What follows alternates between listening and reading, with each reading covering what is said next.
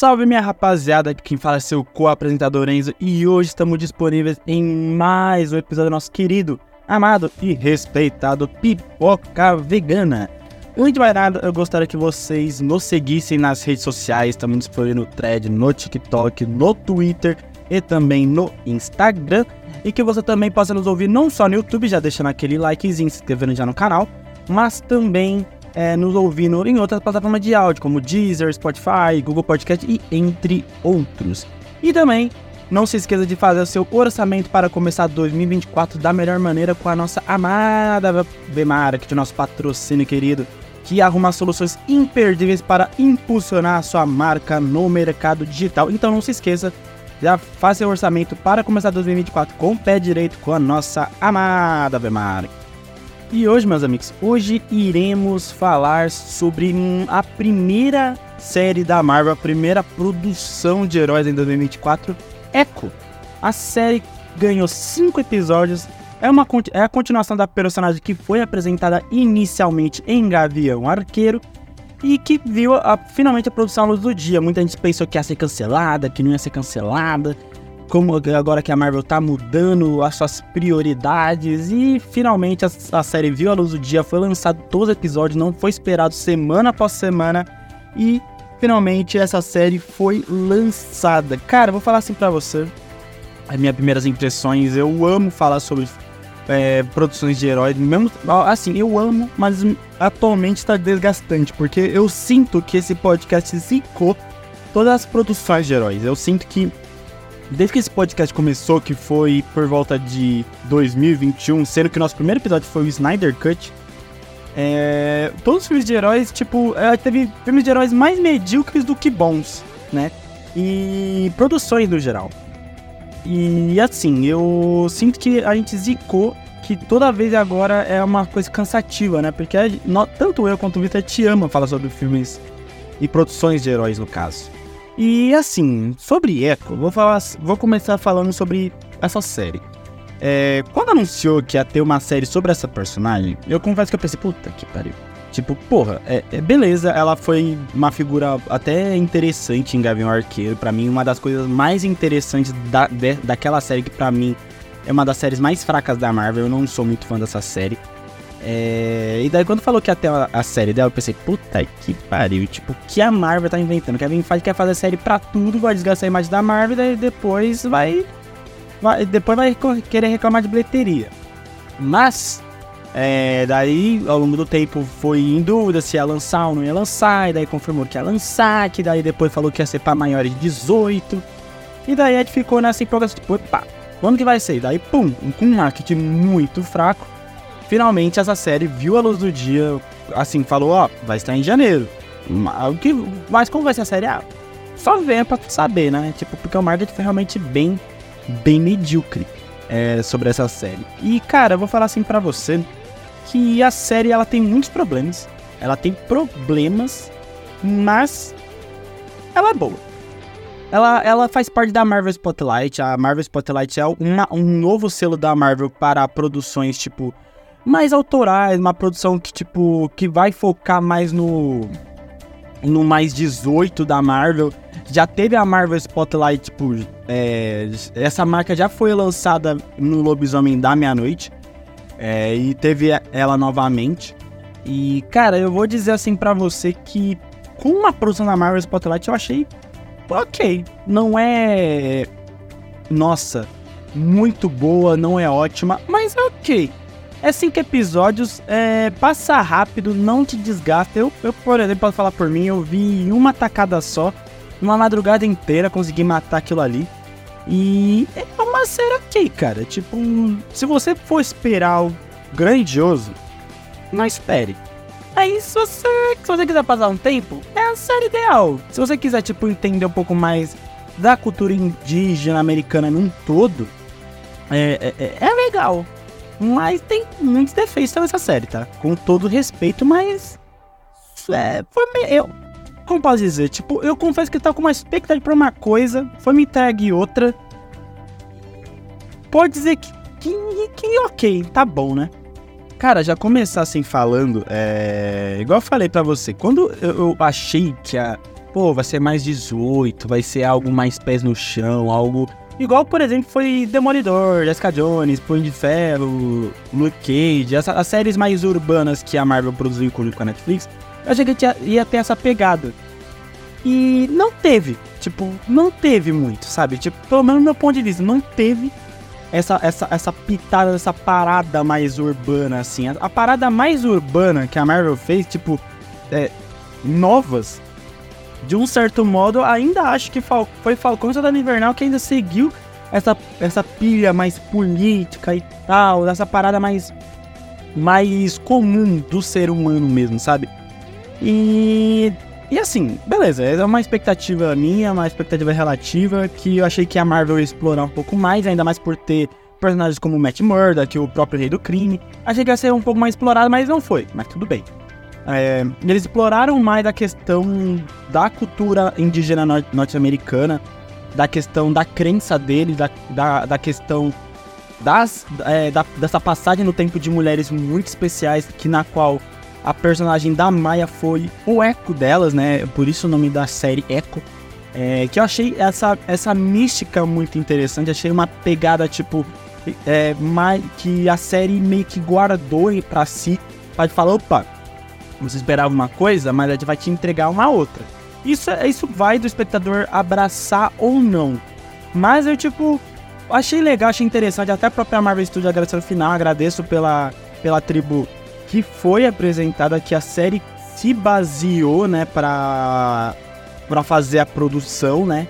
Eu achei isso mega interessante. Eles pegaram essa, essa cultura toda para para re, reproduzir assim. Achei muito maneiro. É, achei isso legal, mas confesso que foi, é, foi com uma expectativa um pouco diferente. Mas até aí, beleza. É, mas uma coisa que eu, que eu confesso que que me pegou muito nessa série é que, para mim, quando anunciou a série da Maia, eu achei que ia explorar um pouco mais dela. Tipo, dar margem para ela poder cativar o espectador. E assim, ela conseguiu se envolver, ela agora tem a, a questão dos poderes, é, agora é, da questão dos poderes, ela conseguiu se encontrar, porque é uma, uma questão mais geracional da, da família dela, da tribo dela né, é, da cultura nativa dela. E achei isso legal, mas eu, eu achei que quando foi apresentada a personagem dela lá em Gavião Arqueiro, achei que ia dar mais margem pra, tipo, ela conseguir se desenrolar mais. Pra mim, eu vou ser bem sincero, eu achei que isso, essa missão não foi cumprida. Como assim? Pra mim, é, ela, ela foi lá, beleza, eu quero ser a rainha do crime. Em dois episódios, em três episódios. Isso já foi pro Beleléu. Tipo, ela tinha uma motivação. Ela arrastou o problema pra cidade dela, pra família dela. Ela tinha total consciência disso. Ela, ela, pux, ela pux fez. Tipo, uma hora ela queria matar o Fisk, na outra ela não queria matar o Fisk. Na outra ela tinha consideração, na outra ela não tinha consideração. No final ela acabou tendo, tendo piedade para não matar ele. É, e, e, e, sabe, essa indefinição da personagem me deixou muito grilado. Tipo, me deixou muito. Porra, caralho. Tipo, é, o que ela quer da vida? Ela quer se encontrar? Ela quer saber o motivo dela tá tendo essas visões? Ela quer ser a rainha do crime? Ela quer matar o Fisk? Ela quer é, se aproximar da família dela? Mano, não sabe o que ela quer. Eu, eu vi a personagem da Maia completamente perdida em suas motivações. Igual eu falei para você. Foi legal ela ter de, se desenvolvido ao ponto dela agora é, ser o eco da, é, da que, geracional dessas mulheres especiais. Legal, maneiro. Isso foi totalmente contra o que eu tava esperando na série, mas isso é legal. Porém, a, a, a motivação da personagem em si ao longo desses cinco episódios, a cada episódio parecia que ela tava tendo uma motivação. Uma hora, numa hora ela queria ser rainha do crime. Na outra ela queria mandar um recado pro Fisk. Na outra ela queria matar o Fisk. Na outra ela não queria matar o Fisk. Na outra ela teve piedade. Na outra ela queria salvar a família dela. Na outra ela não queria mais saber da família Então, entende? É, é, meio complicado. Eu achei que foi uma, uma bagunça a personagem dela. É, e pelo menos no meu ponto de vista. Claro, respeito a opinião de todo mundo. Tá, tá tudo bem, tá tudo certo. Mas eu achei que foi uma bagunça. Pra mim, é, é, é eu, é, uma coisa que também me deixou muito puto dela é tipo assim: é, além dessa irresponsabilidade dela não saber o que, que, o que quer, e ela não sabendo o que quer, só fudia mais a família dela, tipo, o tio dela, a avó dela, o avô dela, a prima dela. Mano, é, ela passava mais tempo lá em Oklahoma em cima da mola do que resolvendo o problema. Ela ia pra moto pra lá, ela ia pra moto pra cá. Mano, ela, ela, ela tipo, é, é tá ligado? Tipo, andar pro lado pro outro, só isso. Ao invés de, tipo, mostrar ela querendo encontrar soluções, querendo definir o que ela quer, sabe? Tipo, é, é, não, não, ela só tava andando de moto pra lá, pra cá, vou resolver um problema, vou pra cima do trem. Ah não, eu vou matar o Fisk, eu não vou matar o Fisk, eu vou salvar minha família, eu quero comprar porque eu tô nessas vezes, sabe? Tipo, é uma, uma é, é muitas camadas, mas são camadas desfragmentadas, tá ligado? É, camadas que, tipo, é, é, impossibilita o entendimento completo do espectador do que está realmente se passando na cabeça da Maia. Esse eu achei um real problema. Eu achei que isso interferiu muito na minha visão sobre a série. É, igual eu falei, é, é, algo relativo. Eu, particularmente, eu achei que. De verdade, eu achei que o Rei do Crime foi um, um foi destaque maior do que a Maia. Infelizmente. Tipo, o Rei do Crime, ele já é um personagem já estabelecido. É, quem acompanha o Demolidor é, na época de 2016, enfim, na época da, da, da série da Netflix, 2015, 2016, tipo, já conhece ele, já sabe que ele vai retornar, que ele vai ter um, um núcleo maior na, no universo da MCU. Agora que todas as séries Demolidor, enfim, os, os defensores, no caso, são todas canônicas, né? São todas do, da, da MCU. Desceu as ideias. Aí a, a, dar uma margem para o Rei do Crime crescer, achei legal. Mas, tipo, o personagem dele teve mais motivações, foi mais coerente do que a personagem da Maia. O que eu achei muito triste. Porque, tipo, a, a da Maia, ela tinha tudo pra poder se desenvolver. Tipo, pô, ela, ela, teve, ela tem um background legal. É, a questão da mãe dela morrer, ela se sente culpada, ela ter rancor da avó dela porque a avó dela não conseguia lidar com ela e ela ter que se afastar da família porque ela, é, na visão dela, a família dela desprezou ela, sabe? É, ela sentir traída tanto pela família dela quanto pelo pai barra tio, que seria o Fisk. Então, mano, é, é, eu acho que assim, foi um background legal, mas o desenvolvimento dele foi completamente esquizofrênico, foi muito bagunçado, o que dificultou o meu entendimento. Mas, igual eu falei, é relativo. É, mas poderia ter sido melhor. E também achei que assim, é, foi cinco episódios. É, somando os cinco episódios dá 5, 6 horas. É, é, e assim, foi melhor. Eu achei uma boa sacada da Marvel. Tipo, em fazer, em lançar tudo de uma vez. E ser em formato de série. Porque assim, se fosse formato de filme, eu acho que ter, eu estaria criticando muito mais. A crítica não teria gostado tanto eu acho. Porque mesmo, mesmo, mesmo com série já teve alguns erros assim de continuidade. E achei que se fosse filme, acho que teria mais erros assim, teria cortes que poderiam dificultar o entendimento do material bruto. E eu acho que assim, agora falando uma pegada um pouco mais de fã barra crítico, se eu esperasse a cada semana para esses cinco episódios, eu ia ficar muito mais puto com essa série. Porque assim, essa série é ruim? Não é ruim. Mas poderia ser melhor. Sabe, tipo, poderia ser material mais tipo, pô, a Marvel tá voltando. E não, mais uma vez, é aquela questão tipo, pô, a Marvel vai lançar material divisório. Mais uma vez, sabe? Tipo, a Marvel ela não tá entendendo. Beleza. Uma coisa que é legal é tipo a Marvel Spotlight. Se você quiser ver, vai por conta e risco. Vai por conta e risco, é isso. Não vai interferir tanto, pelo menos até o momento. Mas, entre, a única coisa que vai interferir é, é a questão da cena pós-créditos, que, que, no caso é que o Fisk ele vai tentar se tornar prefeito de Nova York. Até aí, beleza, é um gancho, mas a série num todo em si não vai interferir muito. É, mas, entretanto, da dúvida, é, eu acho que fazer isso com o espectador de esperar umas, é, a cada semana por um episódio e ser esse resultado final ia trazer muito mais danos do que do que benefício que trouxe esses cinco episódios logo de uma vez pra Marvel. Então, achei uma sacada muito boa, pelo menos particularmente para mim. Achei que foi muito mais benéfico fazer isso do que lançar um por semana. É, e assim, é, De resto, eu achei que a questão da protagonista foi o meu principal calcanhar de Aquiles, foi o que mais dificultou de eu gostar mais dessa série.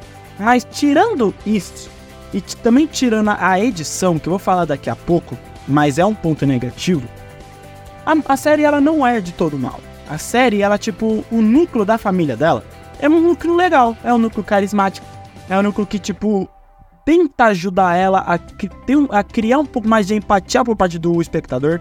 Sabe, o personagem da própria Bonnie é uma persona carismática, o Biscuits, que é o primo dela, que é que tenta ser aquele tipo primão do pavê, aquele primão, né, carismático, makes no assim. A a a Chula e o Scully, que são os avós dela, que são, sabe, que são carismáticos assim, tem uma figura mais mais frater, é, paternal, né? Maternal, paternal. Então isso traz uma carga mais emocional para a série. Achei que isso foi uma, uma pegada muito boa, incluiu o núcleo familiar dela. Achei que isso foi legal. Eu igual. Para quem nos acompanha nesse, nesse podcast, já teve mil produções que na qual o núcleo familiar atrap mais atrapalhou do que ajudou. Mas nesse foi ao contrário. Nesse mais ajudou do que atrapalhou, porque conseguiu colocar mais cargas dramáticas e, e, depositar mais humanidade para as motivações da personagem, por mais que sejam motivações burras. Algumas vezes não burras, incógnitas, é, decisões, é, motivações incógnitas, porque ela não sabe qual lado ela iria seguir. Mas de resto, achei essa, esse núcleo muito legal, trouxe uma carga muito maneira.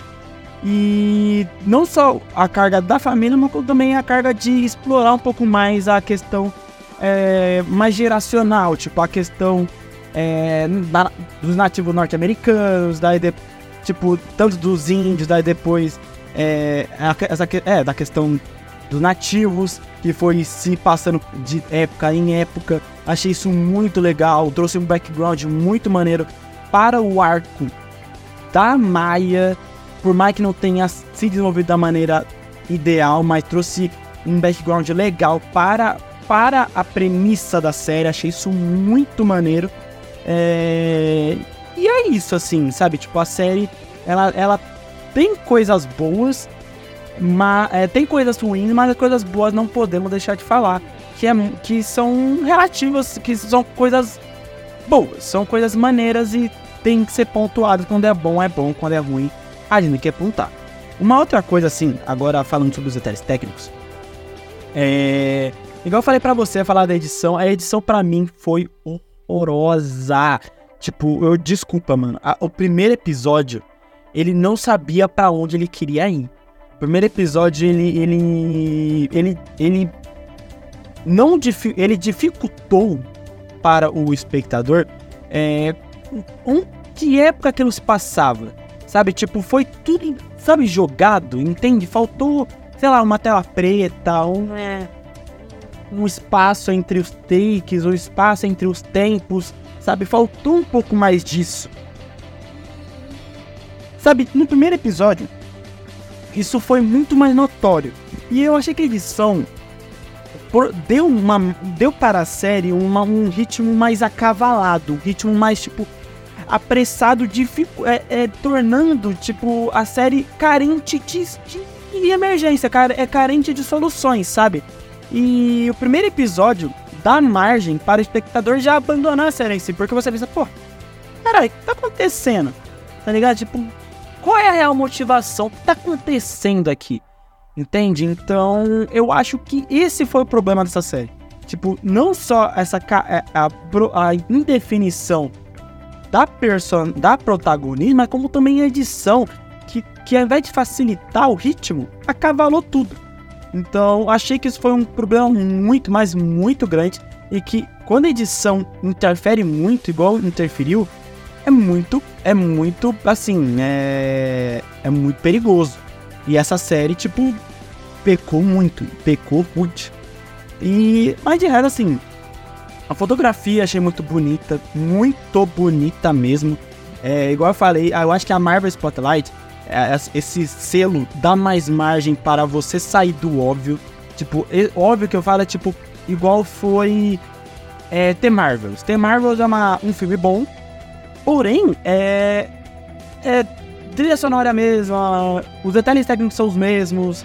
E a Marvel Spotlight, ela dá mais. É, dá mais direitos autorais aos criadores, aos diretores. Então, achei que isso favoreceu terem mais mais repertório ali, a, a, fotografia foi muito boa, o ângulo fechado na cara dos protagonistas, as jogadas de câmera, sabe, os, os espaços abertos, sabe, tudo isso, to, todos os detalhes técnicos dessa, dessa série foram muito bons. A fotografia foi muito boa, a trilha sonora, tipo, pegando mais é, da, da, do que a série queria proporcionar de integrar a, a, a tal da figura nativa foi muito bom. Então isso eu achei interessante, isso, isso eu achei muito, mas muito legal.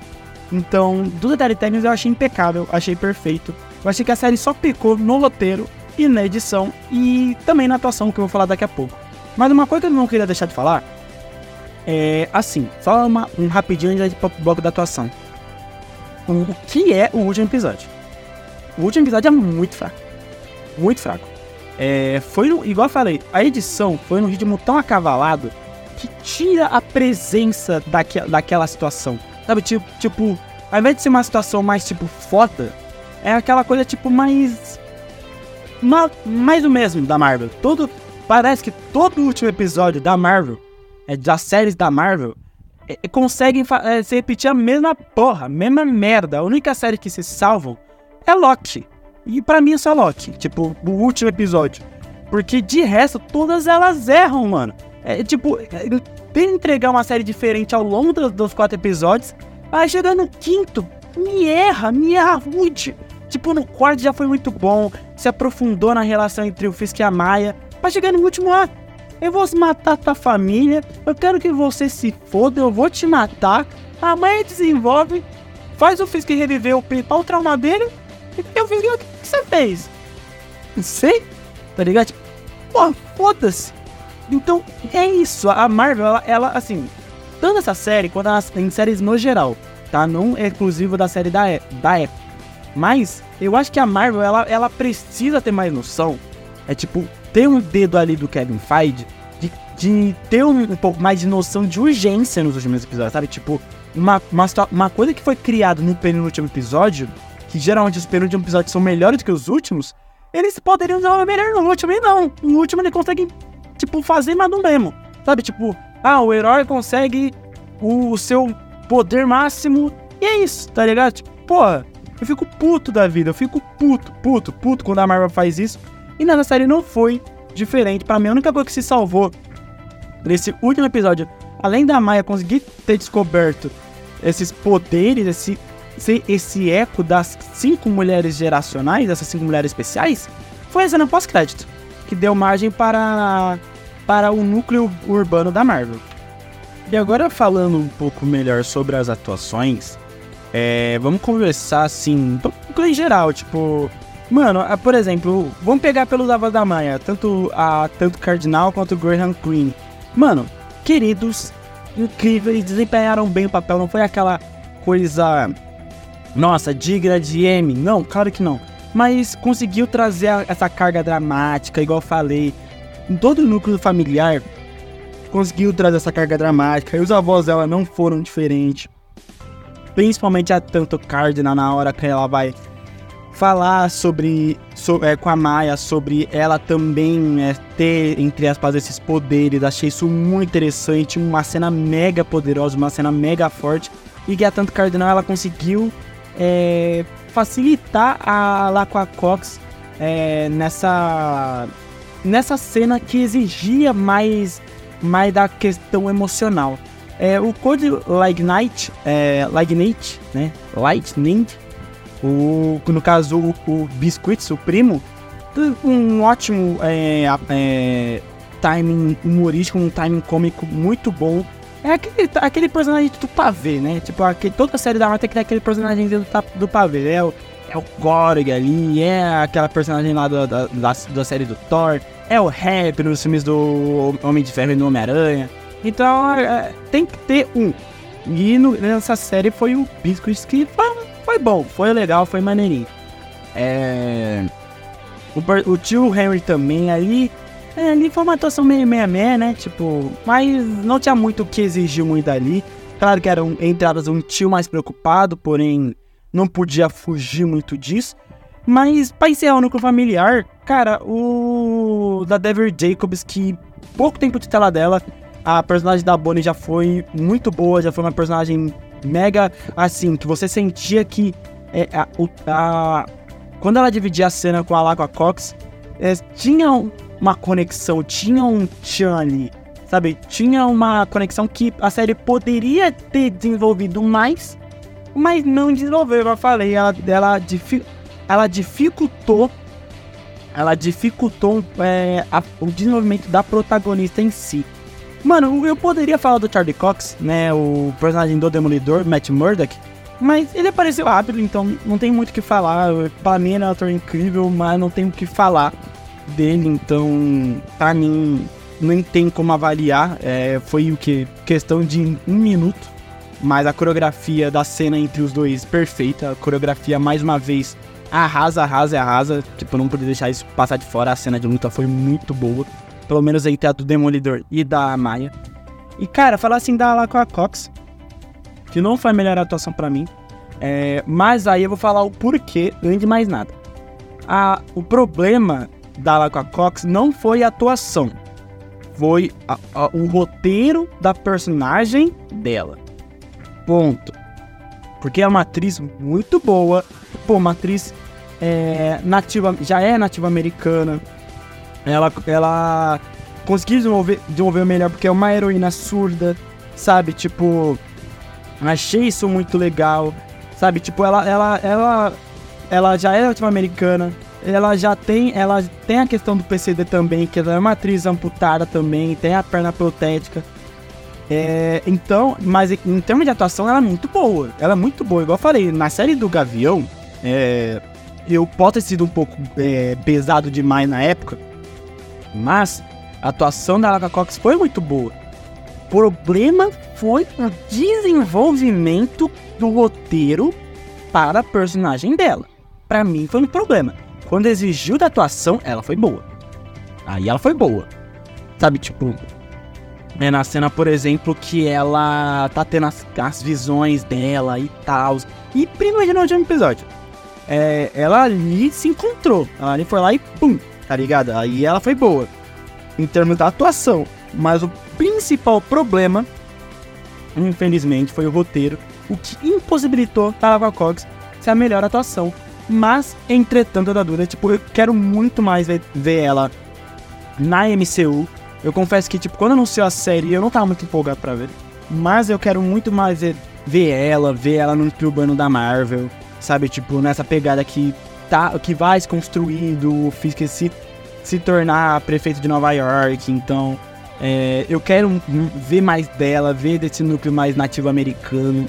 Que a gente já viu um pouco que a Marvel ela quer explorar um pouco mais, já viu em What If, e agora já viu de novo em Echo. Então, legal, maneiro. A Laura Cox ela merece ter chances melhores.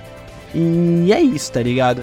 E sobre. E agora, pra mim, a melhor atuação, não tem jeito, é a do Vicente Dinofrio. É. Mano, eu amo esse ator. Esse ator, ele, ele tá para o Wilson Fisk igual o Robert Downey Jr. tá pra Tony Stark, igual o Benedict Cumberbatch tá pra Doutor Estranho, mano. Ele, ele tem personagens que nasce para fazer per tais personagens. E ele, ele é um ator fudido de bom. Fudido. Tipo, desde a época do Demolidor, ele já era bom por si só. E tipo, ele já é um ator bom, né? Tipo, pô, Nascido para Matar ele já foi bom. É, quando ele participou de Homem de Preto, ele era um personagem até engraçado. Ele, ele, ele tem repertório. Mas, mano, ele é muito bom. Ele, como o rei do crime, ele é foda. Ele é foda. Ele nasce. Tem atores que nascem pra fazer tais personagens que ele nasceu para fazer o Wilson Fisk.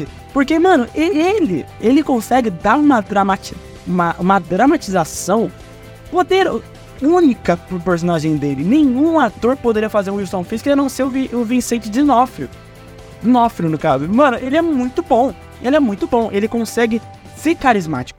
Ele consegue ser engraçado. Ele consegue ser muito pesado. Ele consegue. Ele, ele é um personagem carismático e, mano, ele é foda. Ele, para mim, não tem como. É a melhor atuação, é o melhor personagem dessa série.